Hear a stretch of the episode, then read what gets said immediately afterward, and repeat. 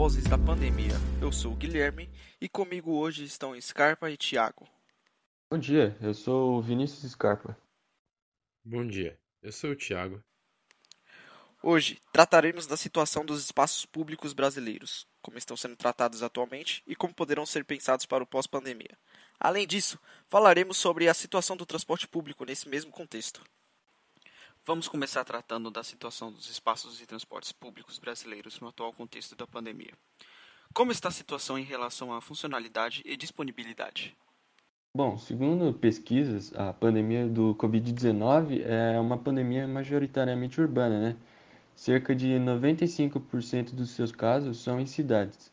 Portanto, por conta da pandemia, o uso dos transportes públicos em geral teve uma queda gigantesca, principalmente em relação a metrôs e trens.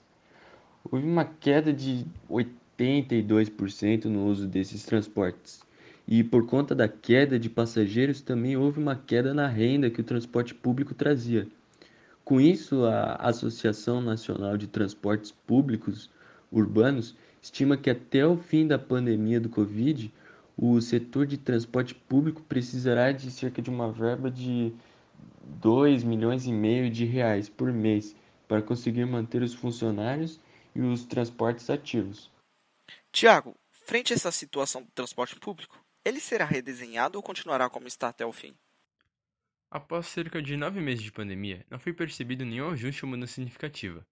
A única mudança implantada no transporte público foi a instauração de medidas de segurança e o distanciamento social, além de processos de higienização periódica dos transportes.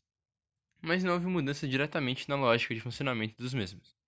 Isso pode ser devido à redução do uso de transportes públicos nos primeiros meses da pandemia, que por efeito dominó afetou a arrecadação que as empresas tinham. Mas nos últimos meses, com a reabertura da economia, já é possível perceber o aumento da circulação de pessoas na cidade, e, por consequência, a volta dos transportes lotados em algumas linhas. Com os transportes lotados, os transportes públicos podem ser considerados um vetor significativo na transmissão do vírus? Até aqui, uh, o que as pesquisas indicam é que os casos de coronavírus contraídos em transporte público são quase nulos. Dessa forma, o transporte público em si não pode ser considerado um fator que aumente as taxas de transmissão do vírus. Entretanto, os casos de motoristas e cobradores infectados subiu significativamente. Até o final do mês de agosto, o sindicato da categoria havia registrado 74 mortes relacionadas à Covid-19 entre os profissionais de transporte. Isso significa um expressivo aumento de 42,3% desde o início da pandemia. São dados impressionantes. Agora, Vinícius, com relação à abertura de espaços públicos na pandemia, isso é algo bom ou ruim? Ah, é inegável que a reabertura gradual dos parques trouxe um alívio aos quarentenados de São Paulo, né? São reconfortantes as cenas de crianças brincando ao ar livre, de pessoas retomando suas caminhadas matinais ou os passeios de bicicleta, por exemplo. Mas apesar de todas essas vantagens, ausentar-se do mundo lá fora ou esquecer que vivemos uma crise de saúde pública não é uma boa ideia. Avisos sobre normas de conduta e distanciamento, medição de temperatura e até uma cabine de desinfecção é, não bastam para alertar alguns frequentadores de que a vida ainda não voltou ao normal. Verdade. Pode-se dizer que isso pode piorar a situação se não for tratado com cuidado e prudência. Uma grande parte das pessoas que estão indo nesses parques já abertos não estão usando máscara.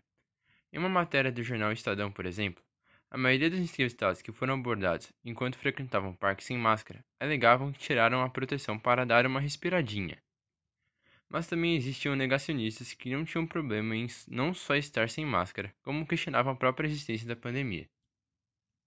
É, mas no geral, o saldo da abertura dos espaços públicos parece positivo. Cria condições para práticas esportivas que, desde que feitas respeitando os protocolos de prevenção e higiene, podem contribuir para a manutenção da saúde populacional. Além disso, podem contribuir para girar a economia de trabalhadores autônomos que dependem das vendas ambulantes nessas áreas. O nosso episódio de hoje chegou ao fim. Agradeço a companhia e as informações trazidas pelos nossos convidados de hoje, Tiago e Vinícius, juntamente com o roteirista Vinícius Viscardi e os editores deste episódio, Pedro e Letícia. Além do apoio e orientação de nossos professores Aníbal e Eric. Um agradecimento especial para o nosso Colégio Parque Sevilha. Continuem ligados em nossos outros episódios. Até mais!